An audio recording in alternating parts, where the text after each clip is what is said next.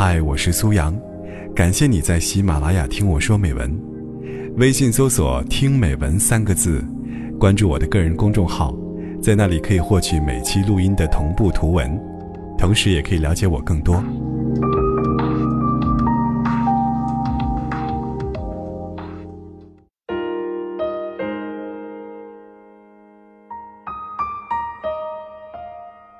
很多人问我，到底是嫁给爱情好，还是嫁给合适的人好？其实不论嫁给哪一种，大前提是一定要对你好，才有可商榷退让的可能。二十七岁时，我的人生有了第一次慌乱。放眼望去，身边的姐妹该嫁人的嫁人，该生子的生子，个别事业心较强的也都名花有主了，唯独我，不挑肥不拣瘦。最后反而落了单。我妈在电话里说：“小夏，要不年底就回来吧，我看富达那孩子也挺好的。”我说不，我在上海混了五年，不能就这么灰溜溜的回去。我妈无奈的叹了口气，然后就把电话挂了。像我这样的女子，城市里一抓一大把，生在农村，长在农村，大学读完以后，一头扎进这个花花世界。觉得这也好，那也好，然后发誓要在城市里安个家。一部分想要靠自己的能力实现愿望，于是拼命工作，努力赚钱。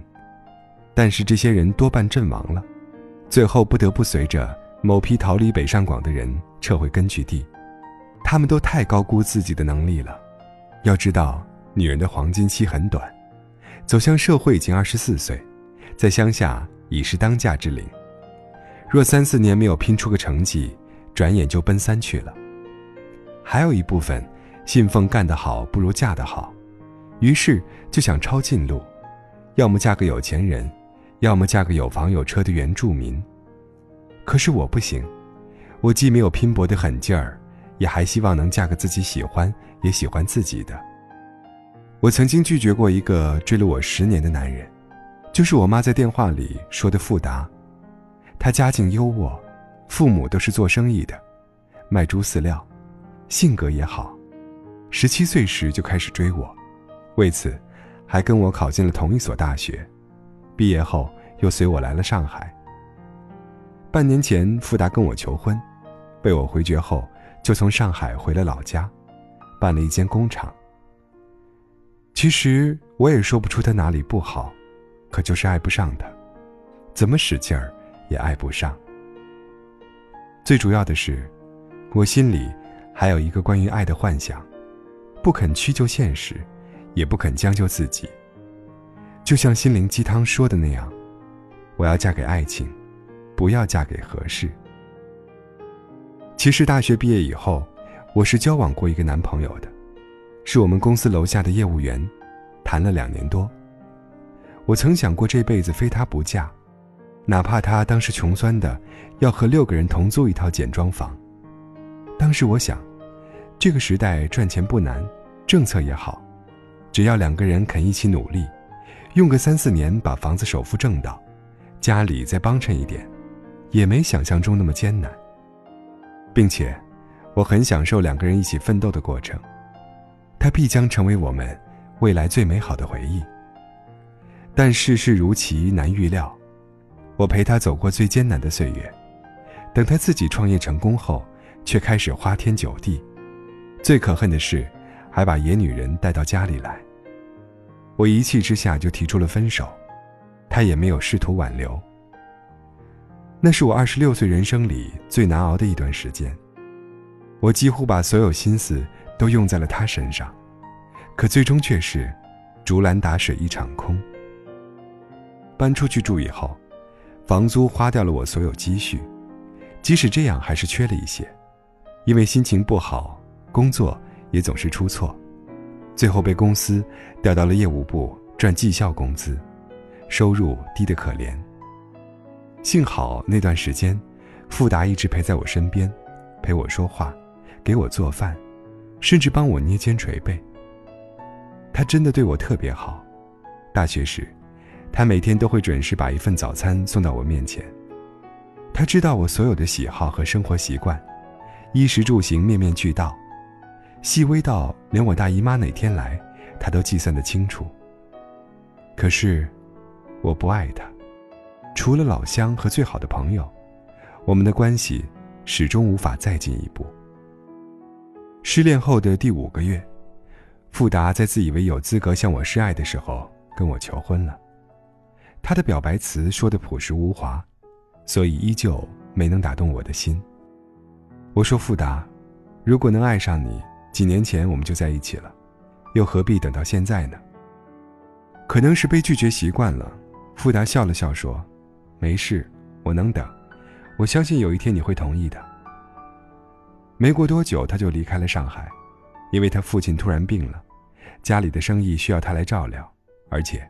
他自己也是计划着开始投资创业，但他也不算事业型男人，所以压根儿就没想在上海安家。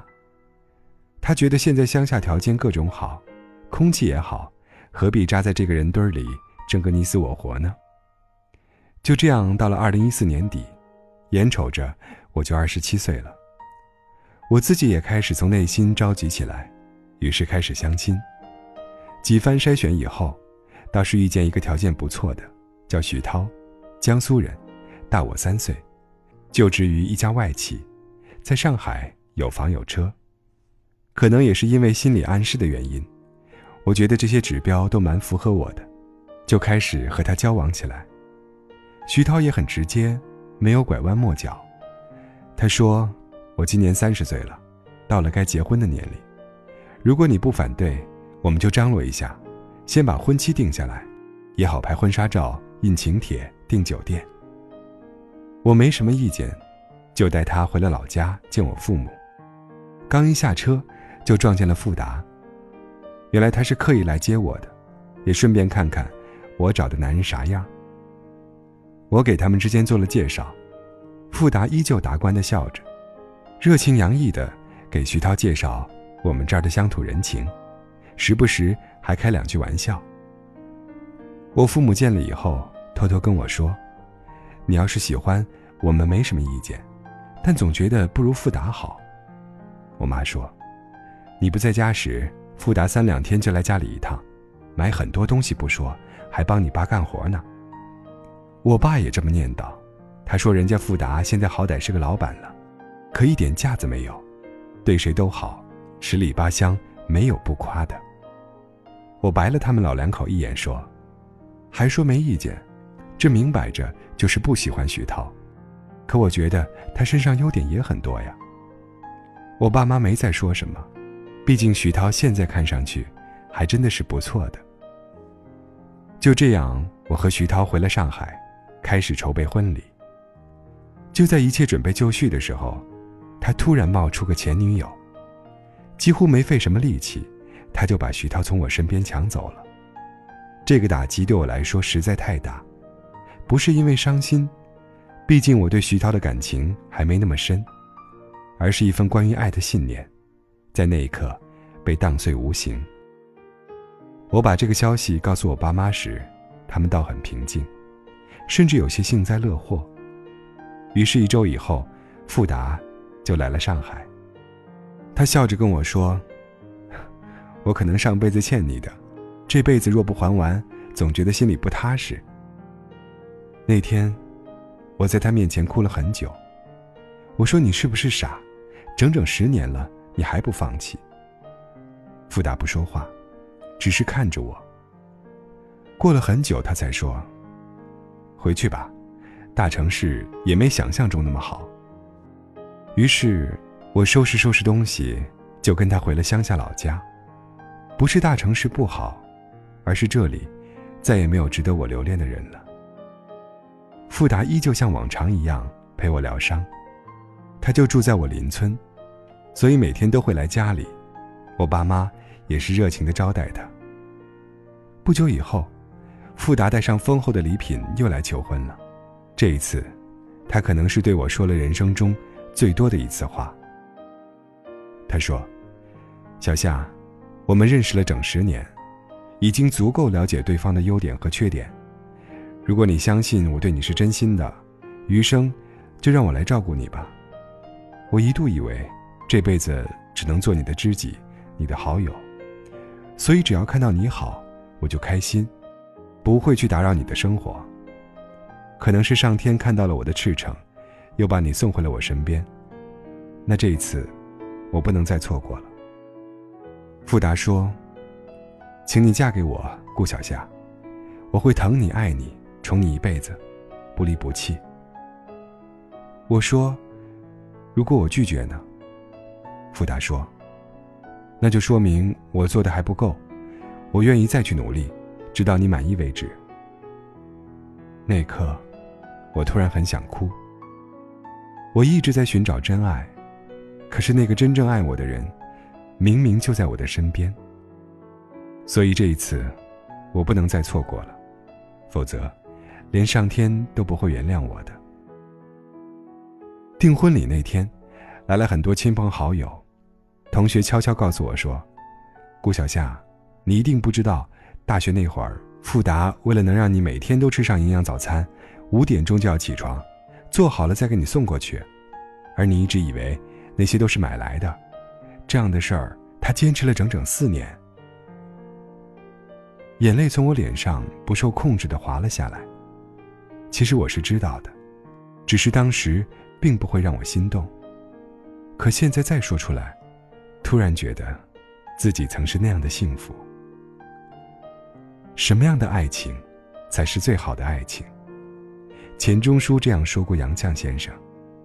遇到他之前，我从没想过结婚的事。和他在一起这么多年，从未后悔娶她。他们的婚姻细水长流，一个心甘，一个情愿。几十年如一日，不曾改变。或许，陪伴就是最好的爱情。富达像是一个治愈系的创可贴一样，一路陪我走了十年，不曾改变初衷。哪怕我与别人在一起的时候，也没有放弃对我的好。所以，我要嫁。我才不要再听什么，不要嫁给合适，要嫁给爱情。若两个人都不合适，哪还有爱情可言？城里又怎样？乡下又怎样？穷一点如何？富一点又能如何？只要两个人是真心相对，在哪里都会爱得甜蜜。困苦再多，也能过得幸福。所以，姑娘们，别再咬牙坚持寻找什么灵魂伴侣了。只要你肯回下头。看看一直在身旁，默默温暖你的人，你会发现，也许那个真爱就在身边。